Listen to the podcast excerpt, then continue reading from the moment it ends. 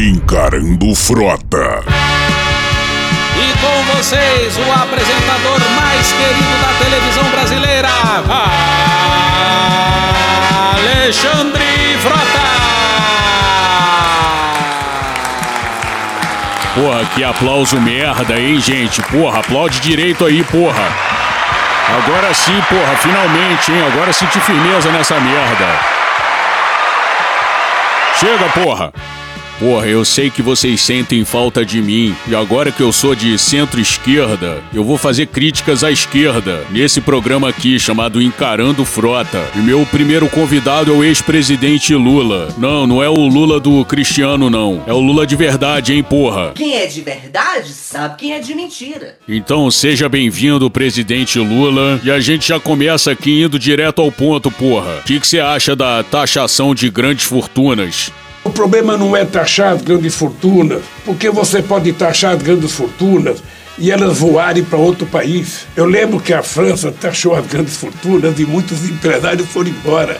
Peraí, peraí, porra, a gente tá aqui no esquema online por conta da pandemia, né? Eu devo ter clicado no bonequinho errado, acabou ligando pro João Amoedo. Porra, imita o Lula direitinho. O novo é diferente, é top, é moderno. Aí, ó, não falei? Pô, mas qualquer um imita a voz do Lula, né? Opa, pe peraí, agora sim cliquei no bonequinho certo. O Lula, Lula, é você? Oi, companheiro. Lula, seja bem-vindo ao meu programa e vou direto ao ponto. O que, que você acha da taxação de grandes fortunas? O problema não é taxar as grandes fortunas, porque você pode taxar as grandes fortunas e elas voarem para outro país. Eu lembro que a França taxou as grandes fortunas e muitos empresários foram embora. Porra, caralho, é isso mesmo então? Peraí, deixa eu apertar o botão aqui. Batata doce e frango, lógico. Não, porra, era outra batata. Que porra é essa, Batata? Agora sim, porra, Lula, vai cair nessa chantagem barata? Porra, vou até tomar a liberdade de citar a maravilhosa Laura Carvalho. Ô, produção, vocês conhecem aquele podcast daquele dois babacas lá que ficam me imitando? Predo Drauto e aquele outro cara lá, Alexandre Vasco, sei lá, uma porra assim. Coloca um barulhinho aí, porra. Porra, que merda, hein? Tá, mas vai essa merda mesmo, coloca aí de novo. Abre aspas. Quanto ao tamanho da evasão e da fuga de capitais do país, é importante levar em conta que boa parte da riqueza está em ativos imobiliários e capital físico que não podem cruzar fronteiras e que, além disso, a remuneração em juros de nossos ativos financeiros ainda é superior à de países ricos. Isso sem contar que a tributação da renda e do patrimônio já é bem maior nessas regiões.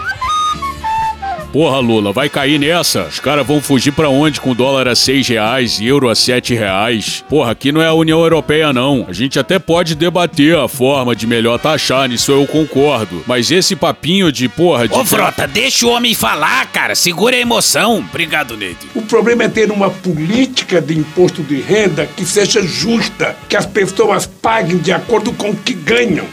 Se alguém ganha 700 mil euros por ano, Porra, tem que pagar mais do que alguém que ganha 50 mil euros por ano. Óbvio. Se alguém ganha 10 mil reais por ano, tem que pagar menos do que o cara que ganha 100 mil reais por ano. É fazer uma política tributária distributiva Isso. em que cada um paga de acordo com aquilo que ganha e o resultado dessa coleta Isso. é que você vai fazer política social, política de desenvolvimento, Porra. política de investimento em educação, saúde e obra de infraestrutura. Claro, porra. O mundo inteiro é assim. Claro, porra. Porra, Lula, muito bonito, cara. Fiquei até emocionado aqui. Mas, pô, me responde uma coisa aqui. Por que, que você, então, não propôs a tributação baseada na renda, esse esquema mais progressivo, nos 13 anos que o PT tava no poder? Acho que todo mundo concorda que a primeira medida estrutural para combater a brutal desigualdade desse nosso país aí, né, é a tributação baseada em renda e não em consumo, né, porra? Você tava lá com aprovação nas alturas, cenário global maravilhoso, commodity lá na casa do caralho.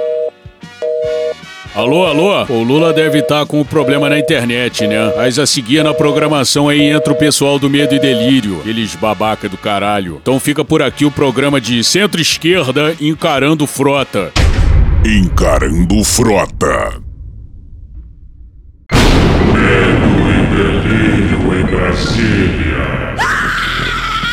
É uma canalice que vocês fazem. Olá, bem-vindos ao Medo e Delírio em Brasília com as últimas notícias dessa bad trip escrota em que a gente se meteu. Bom dia, boa tarde, boa noite. por enquanto. Eu sou Cristiano Botafogo e o Medo e Delírio em Brasília, medo e delírio em Brasília.wordpress.com é escrito por Pedro Daltro. Esse é o episódio dia 938. Ah, é? Foda-se. Enfia no rabo, gente. Ó, oh, como o cara é grosso. Bora passar raiva? Bora. Bora! Bora!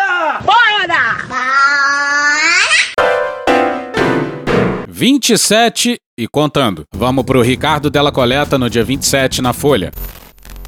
Com a mais recente reforma ministerial, o presidente Jair Bolsonaro deve somar um total de 27 trocas no primeiro escalão em dois anos e meio de governo. Bom, como diz o presidente. Não tem como não dar errado. Vai dar errado. Não tem como não dar errado. Vai dar errado. Porra. São 26 trocas em dois anos e meio. 27 trocas em 30 meses. Ou seja, vocês percebem a loucura que está tomando conta desse país? É isso que dá quando o projeto do governo é nada. Nós temos de desconstruir muita coisa, desfazer muita coisa. É o quarto ministro da Casa Civil, o quarto ministro da Saúde. E olha que nesse caso foram quatro só durante a pandemia. Quatro ministros da Educação. Sim, um deles ficou menos de 24 horas, mas o nome dele tá lá no dia Diário Oficial. Tem tudo para não dar certo. E vale notar também que um desses ministros é o Weintraub. Ah, e teve também o presidente de um governo militar derrubando o ministro da Defesa e os comandantes das Forças Armadas. O meu exército, as minhas Forças Armadas o histórico de reformulação da esplanada tem desde ministérios que estão em seu quarto titular em dois anos e meio de governo a estruturas desmembradas, além de uma pasta comandada pela mesma pessoa em duas ocasiões diferentes. Caquistocracia. Esse é o caso do ministro terrivelmente evangélico André Mendonça, que era a AGU, foi para o Ministério da Justiça, depois voltou para a AGU e agora tá indicado para o STF. Aí você pode pensar, pô, que merda, né? Mas não, tá pouco. Olha aí a longevidade do Guedes, da Damares, do Onyx, dos generais. Essa galera tá aí até hoje. Mas passemos à mais recente mudança. Matéria não assinada na Folha no dia 26 intitulada General Ramos resiste a entregar Casa Civil a líder do Centrão às vésperas de reforma ministerial de Bolsonaro. O ministro da Casa Civil, Luiz Eduardo Ramos, resiste a entregar o cargo ao senador Ciro Nogueira, do PP do Piauí, líder do Centrão, e busca convencer o presidente Jair Bolsonaro a preservá-lo na função. Bom, isso aí a gente já sabe que. Deu errado. Mas o Marcelo Pimentel. Ele é minha sopinha de abóbora. Militar da reserva, diria que isso é encenação, como se o Centrão fosse rival do generalato, e não sócio do governo, o que faz bastante sentido. O esforço, porém, deve ser em vão, segundo auxiliares e aliados do mandatário. O senador tem prevista uma reunião com Bolsonaro na manhã dessa terça-feira, dia 27, para definir os detalhes da nomeação do ministro. Apesar das fortes pressões, Bolsonaro resistia a tirar Ramos da Casa Civil, por ser seu amigo de longa data. Diante da performance negativa em pesquisas e do aumento da insatisfação de líderes do Centrão com o governo, entre eles Ciro Nogueira, o presidente resolveu ceder. Ramos foi pego de surpresa com a decisão, tornada pública na semana passada, e iniciou um movimento para tentar se segurar no cargo. Rolou na imprensa a história de que ele teria ficado sabendo pela imprensa. Ah, nem fudendo, ele foi pego de surpresa. Fala-se que o seu cargo tá em risco há meses, que ele tentou ficar, a gente acredita, mas pego de surpresa? Do nadão? Não fode, meu irmão. A não ser que os militares do palácio não saibam de nada que acontece no palácio, o que também não é lá muito abonador, né? Significa. A justificativa dada por ele é que a Casa Civil funciona como uma espécie de coordenadora da esplanada e não trata apenas da articulação política. Pois é, uma espécie de coordenadoria da esplanada, que foi coordenada primeiro pelo Onyx e depois, desde 18 de fevereiro de 2020, pelo Braga Neto e depois pelo Ramos. Acho que dá pra dizer que a coordenação tanto civil quanto verde-oliva não deu muito certo, né? Ele não precisa ser inteligente para entender isso. De acordo com interlocutores, Ramos alegou que o ideal é Ciro Nogueira ser acomodado em outro ministério para conseguir focar no atendimento aos congressistas. Se valoriza, menina. Segundo dois ministros e outros aliados de Bolsonaro no Congresso ouvidos pela Folha, a ofensiva de Ramos não funcionou. Nessa segunda, Bolsonaro defendeu a nomeação de Ciro para a Casa Civil e chegou a minimizar a importância da pasta, embora ela seja um núcleo de coordenação do governo. Os ministérios mais importantes continuam por, por critério técnico. Tem uma possibilidade agora do Ciro Nogueira assumir o Ministério da, da Casa Civil. A Casa Civil não tem orçamento em suas mãos, faz articulação com o parlamento. Disse o presidente em entrevista à rádio Arapuã FM de João Pessoa. Só faltou o Bolsonaro dizer que não tem como o Ciro Nogueira roubar, não, hein? E olha o que, que o Bolsonaro falou no dia 27. No Nordeste era quase impossível você fazer campanha sem estar do PT ao teu lado. Então reconheça isso. E as pessoas mudam. O Ciro está feliz. Ele falou para mim que o sonho da vida dele é ocupar um ministério como esse. E dizia ao senhor presidente Lula, não é o Ministério das Minas e Energia, onde o orçamento é bilionário. Não é transporte, né? não é o desenvolvimento regional. É chefia da Casa Civil. É a alma de um governo. É realmente a nossa interlocução aumentando com o parlamento brasileiro de forma salutar e não de forma comprada como aconteceu no passado. Dizer mais, né? Eu acredito em Deus e o Ciro também acredita em Deus. E ele teve, eu tive uma experiência em setembro de 2018, quando levei uma facada, onde eu vi a morte. E o Ciro, há três dias, viu a morte também ao seu lado, quando ele, em pleno voo, né, retornando ao Brasil, teve uma turbina do, do avião que explodiu em pleno voo. Puxa, e ele me contou do, desespero, da agonia de quem estava ao seu lado dentro do avião. E ele também ficou preocupado. E nesse momento, é um momento, não deveria ser desse apenas, né? mas é um momento que você realmente procura é, se encontrar. É, de onde vim, para onde vou. Como é que está a minha vida? Eu serei bem recebido nesse destino que cabe a todos nós? O Ciro relatou isso para mim também aqui. Então foi um, um sinal de Deus. No dia seguinte do convite que eu fiz para ele, esse problema com o seu avião. E graças a Deus deu tudo certo lá. Ele está entre nós e falando em Deus. Ou seja, o Bolsonaro tentou trazer um elemento que aproximaria os dois. No caso, um levou uma facada e o outro estava num avião cuja turbina, que não era a única, queimou. Ah, entendi. Olha só, eu e a Britney Spears temos um microfone. Aí, ó, somos iguais. No dia 27 também, o Ciro Nogueira voltou ao país e restou ao Ramos tirar uma sorridente foto com o Ciro Nogueira e Bolsonaro. Pra quê? Pra te oprimir, pra te humilhar. Ricardo Della Coleta no dia 27 na Folha. A trilha de fundo é o que realmente o Ramos queria dizer. Abre aspas. Seja bem-vindo, Ciro Nogueira, ao time Jair Bolsonaro. Desejo muito sucesso na Casa Civil. Agradeço aos servidores que estiveram comigo nessa jornada e sigo em nova missão determinada pelo presidente da República na Secretaria-Geral. Tenho certeza que mais uma vez darei o meu melhor em defesa do Brasil. Vai pra puta que pariu, vai, vai! Vai pra puta que pariu, vai, vai! Fecha aspas, escreveu Ramos em uma rede social. Mas voltemos à dicotomia sócios-rivais. Texto do Andreasa no Globo no dia 27. A leitura do episódio propõe fotografia fácil. Presidente da Câmara impondo limites ao general golpista. Voltaremos a isso. As reações à publicação da notícia a confirmaram. Lira, que em off negava a ameaça, publicamente ensaboava-se de nem-nem para declarar que, independentemente de qualquer intimidação, votaremos no ano que vem. Um velho expediente de quem não quer ser desmentido. A foto estava boa para o deputado. A nota de Braga Neto a nos comunicar que ele, assumindo-se como agente político move-se de maneira ainda mais ostensiva, que não precisa de intermediários para falar a outros poderes e que é isto mesmo, asseverado por escrito. Há vontade para disparar manifestos políticos e fazer carga sobre o parlamento, com o peso de quem controla o paiol por uma pauta do populismo autoritário bolsonarista que atribui ao governo federal e que, não havendo mais fronteiras entre Planalto e instituições impessoais de Estado, estende às Forças Armadas. Uma demonstração de musculatura. Isso é o bichão mesmo, hein, doido? Estava bom para o general. Braga Neto é o panfleto circunstancial a defender uma compreensão viciada que circula desde o tweet em que o general Vilas Boas advertiu o Supremo, à véspera de o tribunal deliberar sobre o habeas corpus de Lula em 2018, que contaminou o exército e que avança por aeronáutica e marinha, que as armas, autorizadas por leitura doente da Constituição, comporiam uma espécie enviesada de poder moderador, a serviço de Bolsonaro para tutelar legislativo e judiciário. Isso não existe. O subserviente Braga Neto expressa o comando golpista do presidente. Bolsonaro não manda recado por terceiros e está diariamente dizendo a quem quiser ouvir que, sem a contagem de votos como deseja, não haverá eleições. Vai ter voto impresso, porque se não tiver voto impresso, senão que não vai ter eleição.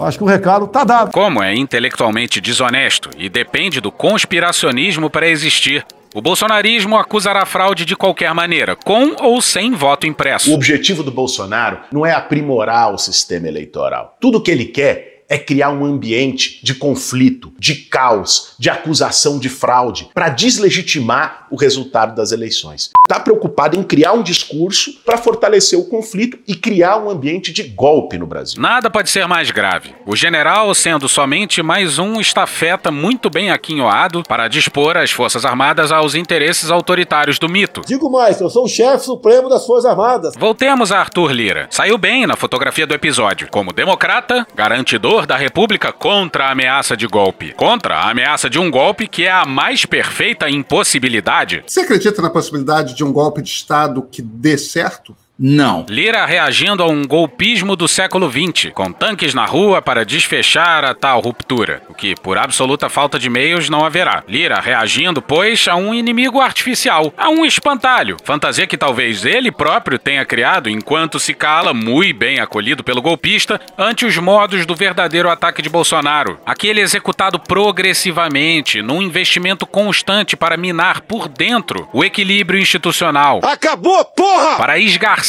o tecido social. São marginais, a meu entender, terroristas. São os idiotas úteis e os imbecis. Essa historinha de Estado laico não! Agora gostar de homossexual? Ah, vai lá, ninguém gosta, tá ok? Ninguém gosta, a gente suporta. Para destroçar a guarda constitucional. Se quiser fechar o STF, sabe o que você faz? Você não manda nem um jipe, cara. Manda um soldado e um cabo. Para enfraquecer a confiança no sistema eleitoral. Ninguém aceita mais esse voto que tá aí. Como é que vai falar que esse voto é preciso, é legal, é justo e não é fraudável? Única republicana do mundo, eu acho talvez a única, é nossa, que aceita essa porcaria desse voto eletrônico. Para dilapidar, carcomendo os fundamentos à democracia representativa e, mais amplamente, à democracia liberal. Quem decide se um povo vai ver na democracia ou na ditadura são as suas forças armadas. Para o que colabora o presidente da Câmara, passador agressivo de boiada, atropelador dos instrumentos de defesa regimental das minorias legislativas. Golpe, aquele, impossível, com ruptura institucional, modelo 1964 é ruim para os negócios. Lira não aceita, mas não só compõe com o populismo autoritário, esse real que golpeia por desgaste sem tirar-lhe a fatura das tetas do Estado, como é sócio do governo militar de Bolsonaro. Sim, sócios, cúmplices, como se diz em inglês, partners in crime. Sabe que você é muito petulante. Sei, mas só um pouquinho.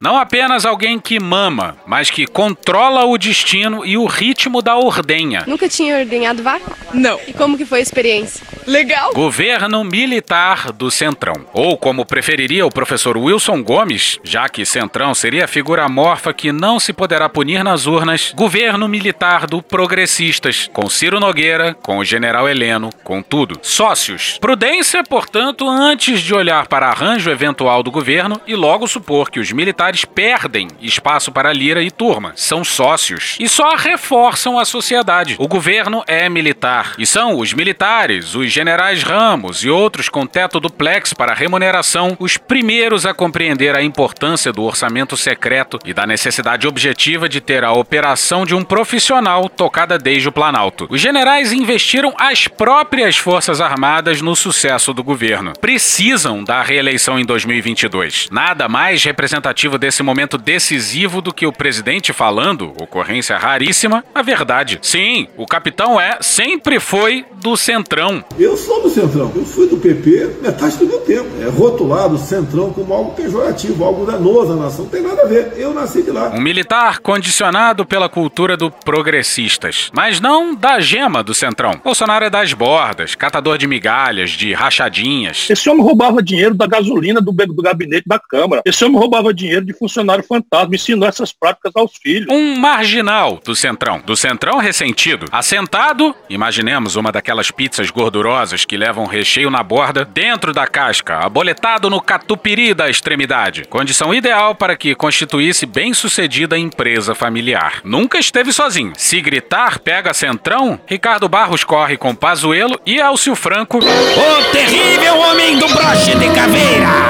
No colo. Malditos milicos! Impeachment. Vamos direto para a coluna do Estadão no dia 27. A queda na adesão de brasileiros às manifestações pelo impeachment do sábado passado, dia 24, fez crescer no Planalto e no Centrão a seguinte percepção: os eleitores que não votarão de jeito nenhum em Jair Bolsonaro em 2022 estariam circunscritos à classe média de grandes centros urbanos e aos militantes de esquerda. Esses seriam caso perdido. Portanto, se esse diagnóstico estiver correto, resta ao presidente tentar virar o jogo entre os eleitores mais pobres, sensíveis à economia e menos menos engajados em discussões sobre democracia e Covid. Talvez esteja aí o motivo de Bolsonaro estar conversando todo dia com rádios. O problema é que agora o Ciro Nogueira e o Arthur Lira são sócios do governo. E eles são mais hábeis que todos os generais juntos. Pesquisa da Quest, em parceria com a Genial Investimentos, comprova que o grande desafio de Bolsonaro é recuperar a confiança dos mais pobres. Lula está na casa dos 60% de intenção de voto no segmento dos eleitores com renda familiar de até R$ 1.100 mensais, no qual Bolsonaro não chega a alcançar 20%. Ambos, no entanto, estão muito próximos no segmento dos que ganham acima de 5 mil reais. Segundo o cientista político Felipe Nunes, sócio fundador da Quest Pesquisa e Consultoria, Bolsonaro já teve esse voto dos mais pobres antes. Abre aspas, se a economia melhorar, ele pode voltar a ser competitivo. Fecha aspas, afirma. No, God, please, no! No! Até aí, ok. Até aí, tudo bem. Não existe mais aí. Quê? Mas prepare-se para gargalhar. No Planalto, além da aposta em Paulo Guedes para incrementar a economia. Nós estamos no trilho das reformas, começando a decolar. Nós vamos surpreender o mundo de novo. O foco também está em criar um novo programa social, uma espécie de Bolsa Família 2.0, que provavelmente terá outro nome e outra marca. Até 2022, no meu governo, está proibido falar a palavra Renda Brasil. Vamos continuar com Bolsa Família e ponto final. Você imagina que a esperança deles é o Paulo Guedes. Deixa cada um se fuder do jeito que quiser. Paulo Guedes para reconquistar os mais pobres. Vai dar errado. E aqui a gente precisa fazer um parênteses. Arthur Lira e Ciro Nogueira sabem que isso nunca vai dar certo. Não é à toa que eles estão tirando tudo que podem do Guedes.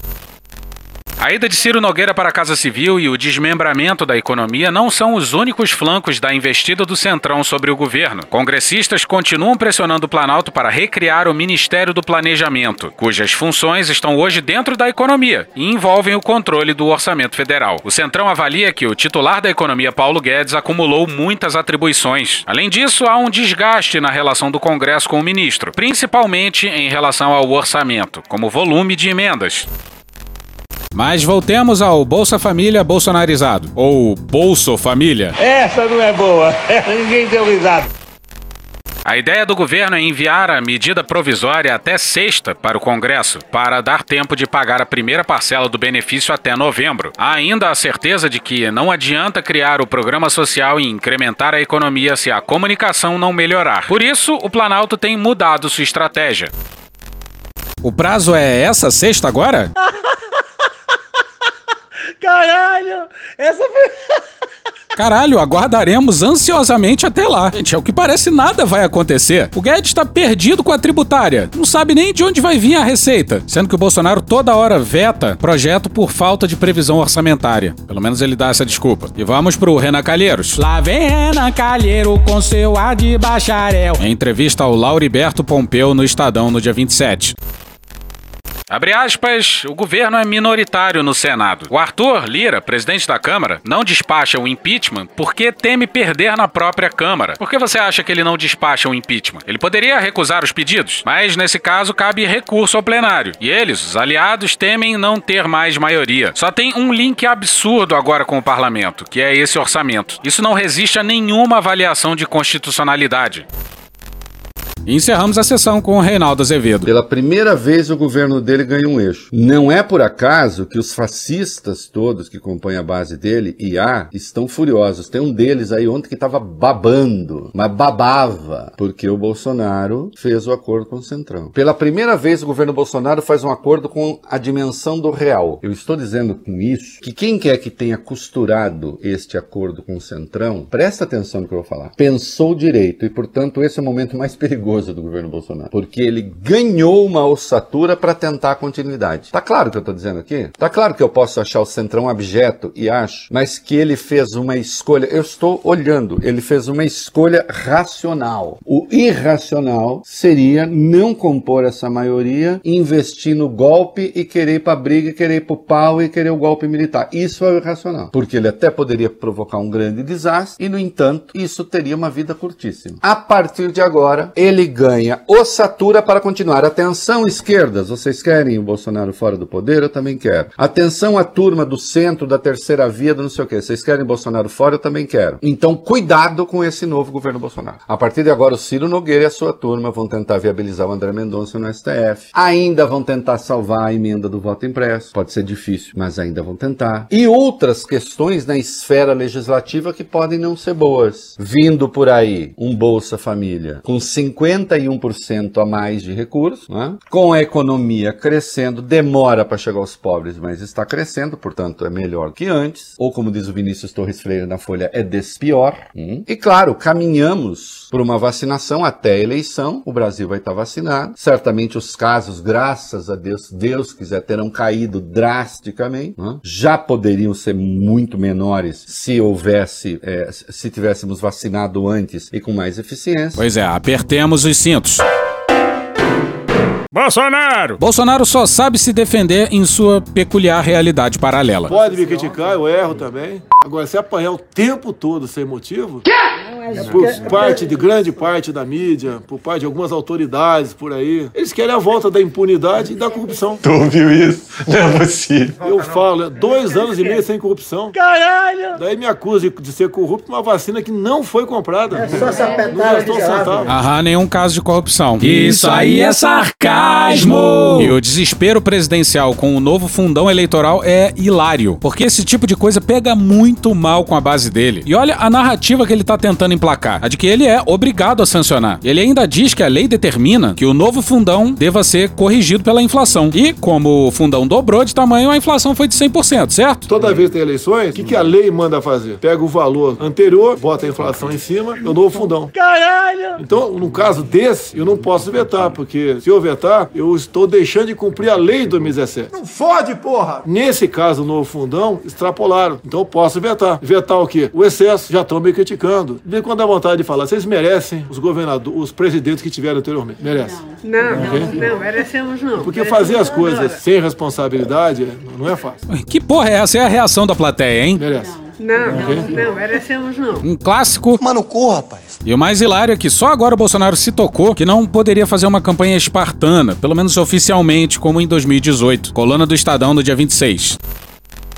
Em 2018, Jair Bolsonaro se elegeu com meros 4,2 milhões de reais de gastos na campanha, valores declarados e corrigidos. A eleição de 2022 será completamente diferente, avalia o entorno do presidente. O gasto de Bolsonaro três anos atrás representa 57% do quanto Dilma Rousseff do PT desembolsou só para ressarcir os cofres públicos em transporte na campanha de 2014. 7,4 milhões de reais corrigidos. A lei determina que o presidente candidato à reeleição devolva os gastos com a modalidade. Ou seja, vetar o fundão não é tão simples assim. Digamos que não dá pra pegar o jatinho do Luciano Hang emprestado. Abre aspas, a campanha à reeleição presidencial tende a ser mais cara, porque o ressarcimento por transportes oficiais se dá mediante a estimativa dos custos, de acordo com a hora voo na aviação executiva privada. Fecha aspas, disse a coluna o advogado eleitoral Alberto Rolo. E mais, não adianta casar a agenda presidencial com a de campanha para pegar carona no avião presidencial, alerta o advogado. Pode configurar abuso de poder político. E o governo descobriu isso agora. E, para além disso, o Bolsonaro parece absolutamente incapaz não só de criar um partido, como de se filiar a um partido existente, em grande parte por conta das condições que ele impõe, basicamente ser dono do partido. O Lira não quer ele no PP porque a derrota de Bolsonaro em 22, sim, o Lira não acredita na vitória presidencial, atrapalharia a sua reeleição na Câmara. Você pode ver, a inflação no Brasil. Tá tendo inflação de alimentos? Sim, tá tendo. No mundo todo. Em função do quê? Dessa pandemia. Parece que só no Brasil vem inflação. O tempo todo crítica no governo. Tá certíssimo. Aumento do gás. Quanto custa um botijão de gás lá onde ele é engarrafado? Custa 45 reais. Qual é o imposto federal no gás? É zero. Eu zerei. Chega a 110 no final da linha. O pessoal critica a mim. Procura o seu governador, vê quanto é o SMS que ele tá cobrando você. E realmente o Bolsonaro governa com base no WhatsApp. Vamos para a matéria do Samuel Lima no Estadão Verifica, de 22 de junho. Circula nas redes sociais a ilustração de um enorme botijão de gás de cozinha sendo carregado com dificuldade. A legenda sugere que o produto estaria custando R$ 110,85 e que quase a metade do preço seria referente aos impostos estaduais, 50 reais. Quem está roubando o povo? Os governadores de cada estado, alega a postagem. Os dados estão incorretos. O impacto dos impostos sobre o valor final está superestimado. Dados da Petrobras, publicados em seu site, desmentem essa tese. No caso do gás de cozinha, 49,3% ficam com a Petrobras. 35,8% compõem os segmentos de distribuição e revenda. E 14,9% são oriundos da cobrança de ICMS pelos estados. O valor médio do gás de cozinha também foi superestimado. O gás de cozinha de fato teve forte aumento no último ano. Apesar disso, o preço médio de venda no país atualmente é de R$ 87,19, não R$ 110,85. O preço do gás de cozinha é afetado pelas variações do dólar e pelas flutuações do mercado internacional de petróleo. E olha só o Bolsonaro se fudendo. Critica. A Lá pessoa... no Ceará é 85. Ah, tá, tá barato 85. Caralho! Se fodeu. Mas Atenção, é agora que o bicho vai pegar. Igual o preço do gás pra mim. O preço do gás tá alto, culpa do Bolsonaro. O gás custa 45 reais. Imposto federal, zero. Cobre do governador, cobre SMS. Ou do preço do frete, ou do preço do frete. Ou do preço do frete. Ou do cara que tá tendo a mais de lucro pra revender na frente. Estão cobrando o cara errado. É, Brasil, ele tá dizendo aí que a culpa em parte é dos caminhoneiros, Atenção, Paulo Guedes. dos empresários que ousam colocar a margem de lucro. Que Deus tenha misericórdia dessa nação. E hoje ficamos por aqui. Veja mais, muito mais em medo em Brasília.wordpress.com, o blog escrito por Pedro Daltro. Esse episódio usou áudios de Das Creations, Craig Riley, Beat Match, Samuel Marino, Choque de Cultura, Away de Petrópolis, Rony Von, MC Felipe Brito, Poder 360, Britney Spears, Hermes e Renato, Café com Bolos, Canal Meio, Eixo Político, Stallone Cobra, TV Brasil, Cine Trash, The Office, Band Jornalismo Silvio Santos e Rádio Band News FM. Thank you! Contribua com a nossa campanha de financiamento coletivo. É só procurar por Medo e Delírio em Brasília no PicPay ou ir no apoia.se barra Medo e Delírio. Porra, doação ao caralho, porra. Não tem nem dinheiro pra me comprar um jogo de videogame, morou, cara? Pingando um capilé lá, vocês ajudam a gente a manter essa bagunça aqui. Assine o nosso feed no seu agregador de podcast favorito e escreve pra gente no Twitter. A gente joga coisa também no Instagram e no YouTube. E o nosso Faz Tudo Bernardo coloca também muita coisa no Cortes Medo e Delírio no Telegram. E agora a gente também tem uma loja, loja.medo e delírio em Brasília.com.br. Eu sou o Cristiano Botafogo, um grande abraço e até a próxima. Bora passar a raiva junto? Bora. Permite uma parte? Não lhe dou a parte. Não lhe dou a parte. Você acredita na possibilidade de um golpe de Estado que dê certo? Não. Vontade existe. Condições objetivas, eu acho que faltam. E faltam por quê? Porque nós não temos, como tivemos, por exemplo, em 64, uma ampla parte do empresariado a favor de uma ruptura institucional, isso havia lá em 64, amplos setores na sociedade civil, a gente também não vê isso hoje. Né? Nós não vemos também na classe política uma disposição a esse tipo de ruptura, isso havia em 64 também. Basta lembrar que a presidência foi declarada vaga pelo Auro Morandrade eh, de maneira muito clara, que depois chama lá o Castelo Branco para posse, o recebe muito bem, ou seja, havia na própria presidência da Câmara dos Deputados naquele momento uma disposição a isso, e em boa parte da classe política. Acho que nenhuma dessas condições está presente uh, hoje. E ainda, claro, não, não posso deixar de falar isso, a questão internacional. O Brasil, naquele momento, tinha, como nos Estados Unidos, um país interessado na ruptura nacional. Né? Por quê? Porque via em João Goulart uma ameaça né? nos, nos, políticos de esquerda que o cercavam, nos seus laços com os sindicatos, né? com uh, movimentos uh, camp camponês, tudo isso era percebido como uma ameaça.